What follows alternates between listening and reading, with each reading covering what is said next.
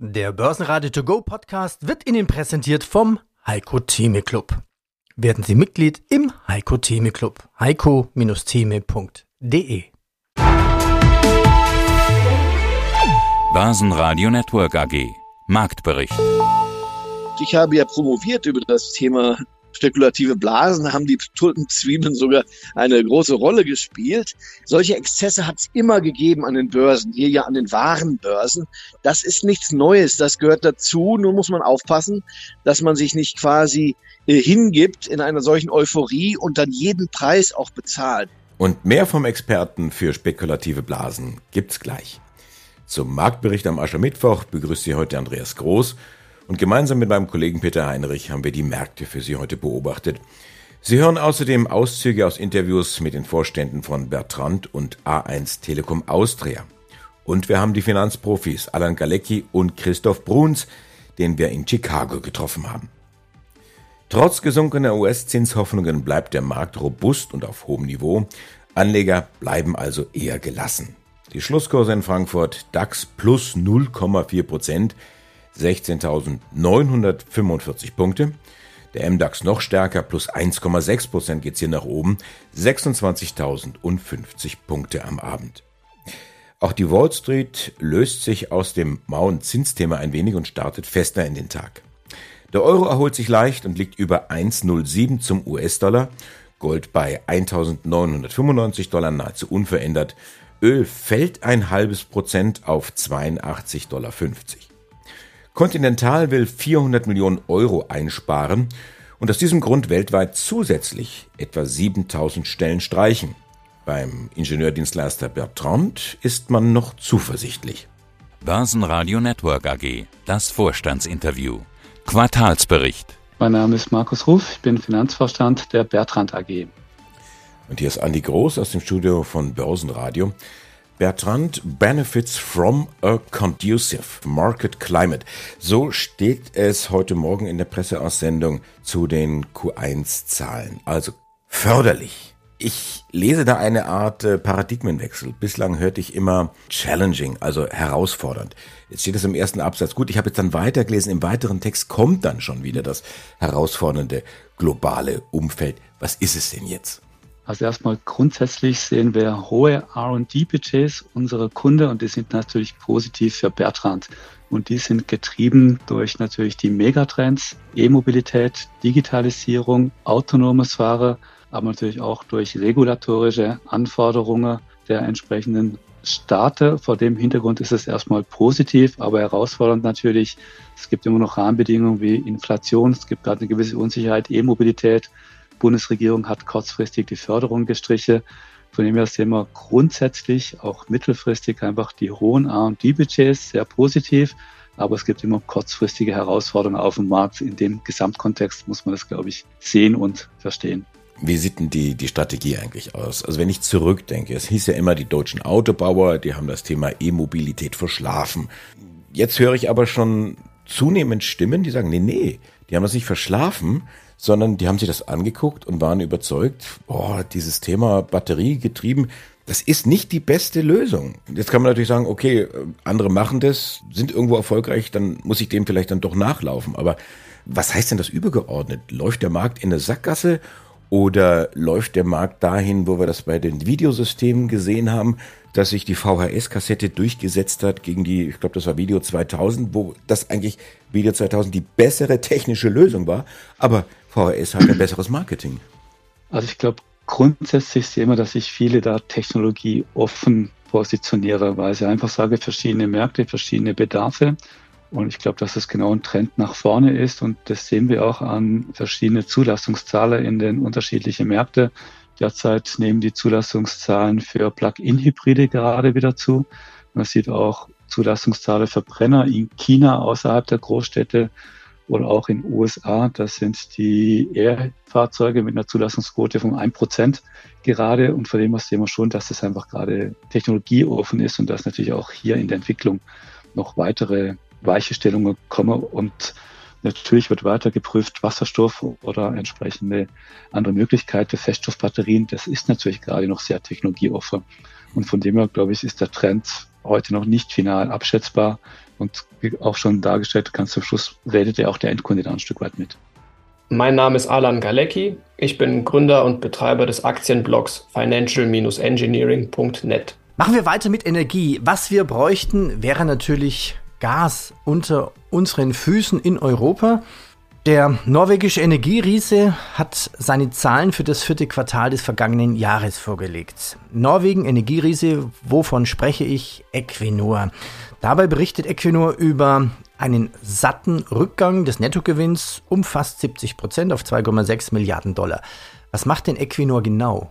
Also Equinor ist vielleicht dem einen oder anderen noch unter dem alten Namen Statoil bekannt und das ist der norwegische Staatskonzern, der für Öl, aber auch Gas zuständig ist. Und viele europäische Länder werden auch über Pipelines durch die Nordsee beliefert mit Erdgas.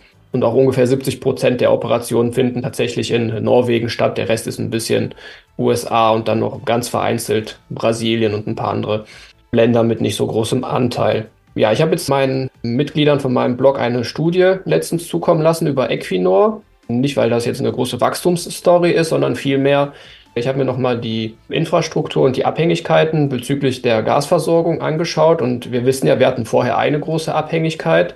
Daran hat sich jetzt im Grunde nicht so wahnsinnig viel verändert. Also es wurde ein großer Teil von verflüssigtem Erdgas beigemischt, das äh, bekannte LNG welches jetzt zu großen Teilen aus Amerika kommt, aber auch aus Katar beispielsweise und auch aus einigen afrikanischen Ländern soll zukünftig ein bisschen was beigesteuert werden. Jetzt hat der Preis in Europa natürlich ein bisschen auf den Deckel bekommen, weil wir einerseits einen sehr milden Winter nochmal hatten. Da kann man noch natürlich sagen, Gott sei Dank. Und auf der anderen Seite sind die Speicher voll, weil eben ja in den letzten Quartalen sehr viel angefordert wurde. Und meine These oder warum ich jetzt das Unternehmen aufgegriffen habe, ist, dass diese ganze Versorgungslage gar nicht so sicher ist, wie sie daherkommt. Also ich fange mal mit Katar an. Wir wissen ja, dass die Schiffe da durch die berühmte Meerenge von Hormuz äh, durch müssen und da finden ja aktuell auch kriegerische Auseinandersetzungen statt. Und da kann es eben jederzeit passieren, ohne dass man irgendwie selbstverschuldet äh, oder ohne Selbstverschuldung, dass da eine Lieferung ausbleiben könnte. Und viel interessanter fand ich aber jetzt, dass in Amerika der Präsident die laufenden Genehmigungen für Exportterminals einfach mal auf Eis gelegt hat. Das heißt, da ist man jetzt eigentlich davon ausgegangen, dass Amerika nochmal deutlich mehr beisteuern wird. Das scheint jetzt aber erstmal tatsächlich so zur Seite gewischt worden zu sein. Die bestehenden oder die laufenden Versorgungen, die äh, sind davon nicht betroffen. Aber das zeigt äh, nun mal mehr, dass Europa weiter im Grunde der ja, Bauer auf dem Schachbrett ist oder der Spielball der größeren Nationen und seine Energieversorgung nicht wirklich in der eigenen Hand hat. Es muss ja noch nicht mal ein riesiger Ausfall sein, aber sollte nur einfach äh, bis zu irgendeiner Verzögerung oder Unterbrechung, auf welche Art und Weise auch immer, von den anderen Versorgungsquellen ähm, passieren, dann ist Equinor der große Profiteur in dem Bereich, weil äh, nicht nur, weil sie äh, selber schon bereits viel liefern, sondern das wird sich natürlich auch auf den Öl, aber vor allem auch auf den europäischen Gaspreis auswirken.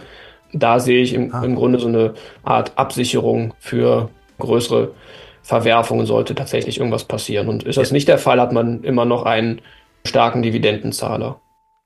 Donald Trump hat mit seiner Drohung säumige NATO-Mitglieder nicht länger vor der Willkür eines Putin zu schützen, weltweit kopfschüttelnd bis Entsetzen ausgelöst. Für Aktien der Rüstungsfirmen Rheinmetall, Hensoldt und Börsenneuling Renk ein Startsignal. Seit Tagen beobachten wir knackige Aufschläge. Mehr Dividende soll es geben bei Billfinger und A1 Telekom Austria. Börsenradio Network AG, das Vorstandsinterview. Jahreszahlen. Ja, grüß Gott, hier spricht Thomas Arnoldner, Deputy CEO der 1 Telekom Austria Gruppe.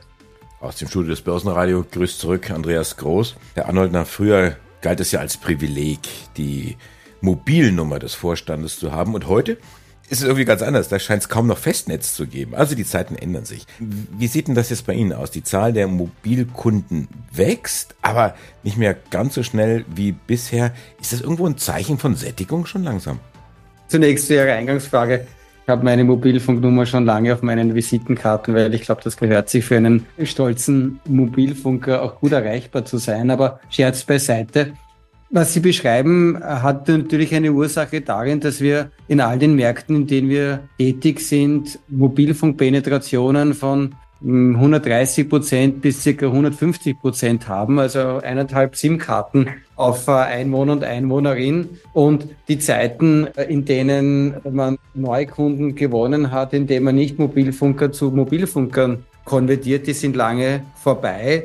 Für uns ist es im Prinzip wichtig, unseren Kundinnen und Kunden jedes Jahr mehr Leistung, mehr Services, bessere Service bieten zu können. Und darauf beruht auch unser Wachstum in einem hohen Ausmaß. Das Wachstum an Mobilfunkkunden oder Anschlüssen, das Sie sehen, rührt im Wesentlichen vom Machine-to-Machine-Business an, weil dort ist die Penetration noch nicht so groß. Hier können wir neue Vertragsverhältnisse gewinnen. Im Bereich der nicht Machine-to-Machine ist, geht es darum, dass unsere Kundinnen und Kunden jedes Jahr mehr Datenvolumina bekommen, neue Dienstleistungen, neue Produkte, zum Beispiel im Cybersecurity-Bereich, im TV-Bereich, bei anderen Dienstleistungen und daher rührt das Wachstum. Also das heißt, schauen wir die Zahlen an. Umsatz steigt 5% auf 5,3 Milliarden, EBTA 1,9 Milliarden. Unterm Strich bleiben 646 Millionen. Und das ist eine Marge von etwa 13 Prozent. Was freut Sie jetzt als Chef mehr, dass der Umsatz nochmal so deutlich gestiegen ist oder die Gewinnseite? Um präzise zu sein, wir schauen primär weder auf das eine noch das andere, sondern wir blicken auf eine Kennzahl oder zwei Kennzahlen dazwischen, die uns sehr wichtig sind, nämlich unsere EBITDA-Entwicklung und unsere Cashflow-Entwicklung, weil wir glauben, dass das die Maßzahlen sind, die am meisten aussagen über die langfristige bereinigte operative Entwicklung äh, unseres Geschäfts und auch im EBTA haben wir ja zum Beispiel im vergangenen Jahr fast 5% Wachstum sein. Ich habe hier eine neue Dividendenvorschlag gesehen, 36 Cent von 32 Cent. Auf den ersten Blick klingt das, weil es eben Centbereiche sind, so ein bisschen vorsichtig, aber da sind äh, ordentliche Prozentsteigerungen drin und wenn ich das dann noch ins Verhältnis setze zum aktuellen Kurs, also haben Sie vor, ein Dividendenpapier zu werden. Was uns, glaube ich, auszeichnet, ist die Verlässlichkeit der Dividende und zwar nicht nur der Auszahlung, sondern auch der Erhöhung der Dividende. Ich glaube, es ist jetzt das siebte Jahr, dass wir unsere Dividende erhöhen. Im Schnitt waren das circa neun Prozent Dividendenerhöhung pro Jahr. Wir befinden uns da jetzt mit unserer Dividendenrendite in, denke ich, durchaus guter Gesellschaft. Was uns allerdings auszeichnet, ist, glaube ich, vor allem das Ausmaß an Sicherheit, das man mit dieser Dividendenrendite bekommt. Die Dividende ist sehr, sehr gut abgesichert, sowohl durch das Auszahlungsverhältnis, was uns Net Result betrifft, als auch durch den Free Cashflow. Und wir haben ja auch in unserem Kapitalmarkttag im September angekündigt, dass wir vorhaben, die Dividende entlang der verbesserten Performance des Unternehmens über die Jahre auch entsprechend weiter anzuheben. Also in Summe denke ich, eine sehr, sehr attraktive Kombination aus solider Dividendenrendite, die sehr gut abgesichert ist und einer Bewertung des Unternehmens, die zumindest viele Analysten immer noch als sehr attraktiv ansehen, mit sehr solider Bilanzstruktur und einem äh, ausgezeichneten Wachstums-Track Record der letzten Jahre. Dr. Christoph Bruns, Vorstand und Fondsmanager der Lois AG. Vielleicht muss man irgendwie dabei sein, da haben Sie recht. Aber ein Tag wie heute, der zeigt ja auch, dass etwa in Bereichen, über die man kaum spricht, schöne Entwicklungen möglich sind. Ich nenne mal zwei Themen, die mir heute aufgefallen ist. Mein erster Blick heute Morgen. Cewe Color Fotobücher. Sie können ja sagen, das ist ja langweilig, wer druckt denn Bücher? Ja, Cewe Color, klasse Zahlen vorgelegt, Aktie knackt fest heute. Oder Fresenius Medical Care. Auch ein Langweiler, da könnte man sagen, Dialyse, Blutwäsche, naja, das gibt's lange, was gibt's da ganz Neues? Ja, gestern hat der Hauptwettbewerber Davita Zahlen vorgelegt, erstklassige Zahlen, die Aktie Fresenius Medical Care ebenfalls sehr fest. Kurz, man spricht über solche Dinge nicht. Dort hat man aber in diesen Segmenten die Gelegenheit, Gutes, also Weltmarktführer übrigens, günstig zu bekommen. Und ich meine, wer Risiko mit im Auge halten will, der muss dort engagiert sein. Sie sagten noch, Sie haben noch zwei Ideen. Die will ich natürlich noch einfangen. Welche Ideen haben Sie denn noch mitgebracht? Ich halte es für möglich, dass dieses Jahr der große Wendepunkt für Zyklika kommt. Die zyklischen Industrien waren schwach. Alle reden über Software, Internet, KI. Wir haben das auch getan. Aber die zyklischen Industrie, das heißt Chemie, Dünger, Stahl, Grundstoffindustrien, eigentlich eine schlechte Konjunktur gehabt. Die Stimmung ist schlecht und in dieser Lage muss man sich eigentlich positionieren. Die Unternehmen werden alle gebraucht, sind jetzt günstig zu haben. Wahrscheinlich wird dies Jahr das Jahr der Zykliker werden. Japan. Japan ist ja ein klassisches Beispiel, 30 Jahre in der Versenkung vergessen sozusagen und jetzt wie im Dornröschen Märchen wach geküsst, schickt sich nun an, einen alten Rekord aus dem Jahr 1989 wieder zu übertreffen und zwar aus guten Gründen. Im Übrigen war ja Japan der größte, der beste aller großen Märkte letztes Jahr und dieses Jahr abermals schon wieder 13 Prozent der Nikkei im Plus. In Japan tut sich was und das Allerschönste ist, keiner will's richtig glauben und niemand ist dabei. Außer ich übrigens. Aber das Schöne in Japan ist, es gibt einen kulturellen Wandel. Es tut sich etwas, man erkennt, man kann nicht mehr so weitermachen. Die Japan AG, zu viele kleine Unternehmen, zu viel Querverflechtung, erinnert uns übrigens an die Zeit vor Gerhard Schröder, Fischer. Sie erinnern sich Agenda 2010, da gab es ja auch die Deutschland AG. Man hat das aufgelöst, indem man steuerliche Anreize bot, diese Querverflechtung aufzulösen. In Japan jetzt genau das Gleiche. Eigentümerorientierung zieht ein. Wir haben dort Übernahmen, wir haben dort Fusionen, wir haben steigende Dividenden, wir haben Aktienrückkäufe. All das hat es gar nicht gegeben in nennenswerten Umfang. Und jetzt ändert sich das und die Welt kriegt es langsam mit und Japan ist heiß. Kalt dagegen die Aktien von Heineken. Weniger Gewinn im vergangenen Jahr bedeuten weniger Kurs. Heute minus 6,5 Prozent Stammwürze. Mein Name ist Christoph Geier. Ich bin stellvertretender Regionalmanager der VTAD, der Vereinigung Technischer Analysten Deutschland und in dieser Eigenschaft auch als Ausbilder für angehende technische Analysten tätig. Zurück zum Thema Allianz, der Versicherungskonzern in Deutschland, DAX, arbeitet sich langsam heran an das 2000er hoch und das war bei 365 Euro gewesen. Viel fehlt nicht mehr.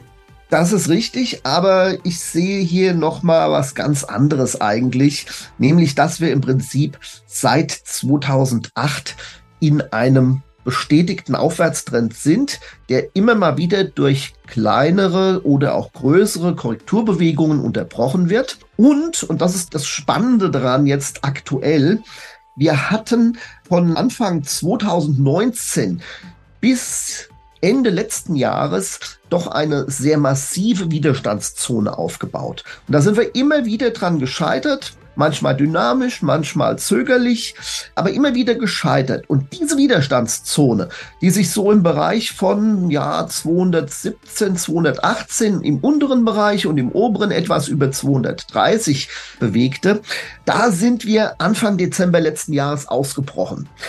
Normalerweise ist bei einem Ausbruch aus einer solch oder über eine solch wesentliche, wichtige Widerstandszone immer ein sogenanntes Pullback zu erwarten, ein Rückgang an den Ausbruchsbereich. Das sehen wir bei Allianz momentan nicht viel mehr.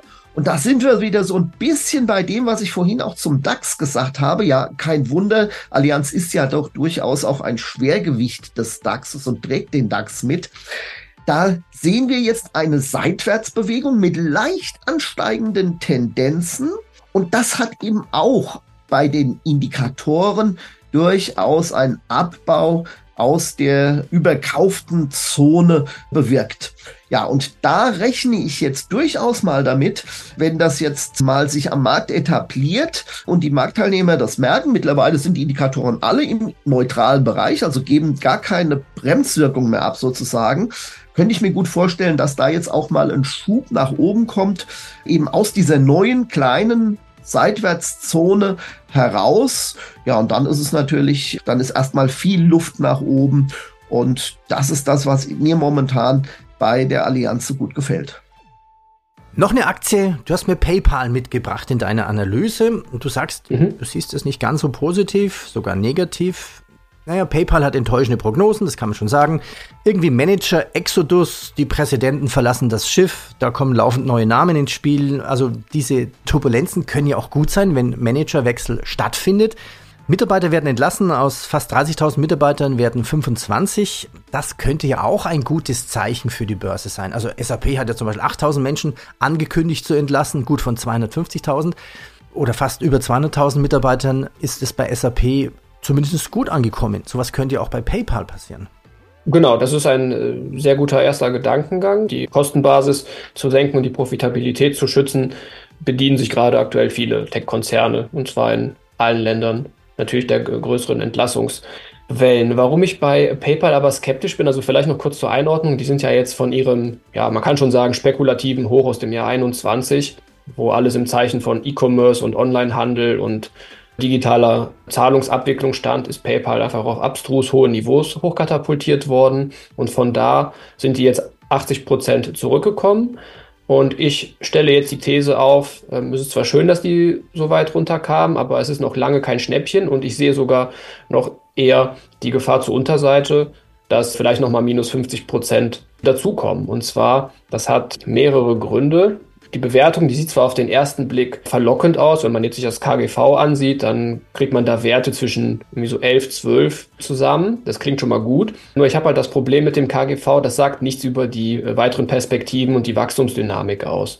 Und da ist schon mal der erste Haken, denn PayPals Wachstum ist so gut wie komplett eingeschlafen und auch fürs nächste Jahr hat das Management jetzt gesagt, man erwartet keine Besserung, sowohl, also der Gewinn, der soll nach Abzug aller Kosten sogar rückläufig sein und der Free Cashflow, der soll auch nicht höher sein als in den Vorjahren. Also man kann jetzt grob über den Daumen gepeilt sagen, Stagnation. Das Problem ist aber noch, dass der Free Cashflow sich aus ähm, aktienbasierten Vergütungen zu einem großen Teil zusammensetzt, die in der Gewinn- und Verlustrechnung berücksichtigt werden, aber eben nicht im Cashflow. Das heißt, ganz vereinfacht gesagt, Mitarbeiter bekommen Aktien, die müssen aber irgendwo herkommen und die verwässern die Altaktionäre. Das heißt, der Aktienbestand erhöht sich und PayPal und auch viele andere Unternehmen übrigens kündigen dann ähm, Aktienrückkaufprogramme an. Ne, dann erhofft man sich erstmal klar, man hat einen größeren Anteil am gesamten Kuchen. Das Problem ist aber, dass im ersten Schritt diese ganzen aktienbasierten Vergütungen erstmal quasi nivelliert werden müssen. Ne? Das heißt, es wird trotzdem dann, also nicht zeitgleich, aber mit Zeitversatz, werden dann Geldmengen ausgegeben, um die Aktien wieder vom Markt zu nehmen, um die Verwässerung im Zaum zu halten. Unterm Strich hat PayPal zwar die Anzahl der ausstehenden Aktien gesenkt, aber es waren nicht 7, 8 Prozent, wenn man jetzt einfach nur den ganzen Cashflow ansetzt zur Marktkapitalisierung, sondern es war knapp, nur knapp ein bisschen mehr als die Hälfte. Das daraus resultiert für mich, dass die eigentliche Bewertung nahezu doppelt so hoch ist, weil der Aktionär effektiv unterm Strich eben nicht den vollen Cashflow zugesichert oder den Anteil daran effektiv erhält. Ich bin Andreas Groß, die Stimme von Börsenradio. Ich wünsche Ihnen einen schönen Abend. Börsenradio Network AG. Marktbericht.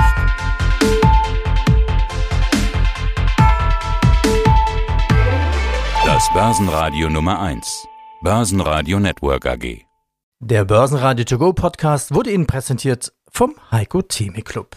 Werden Sie Mitglied im Heiko Theme Club. heiko-theme.de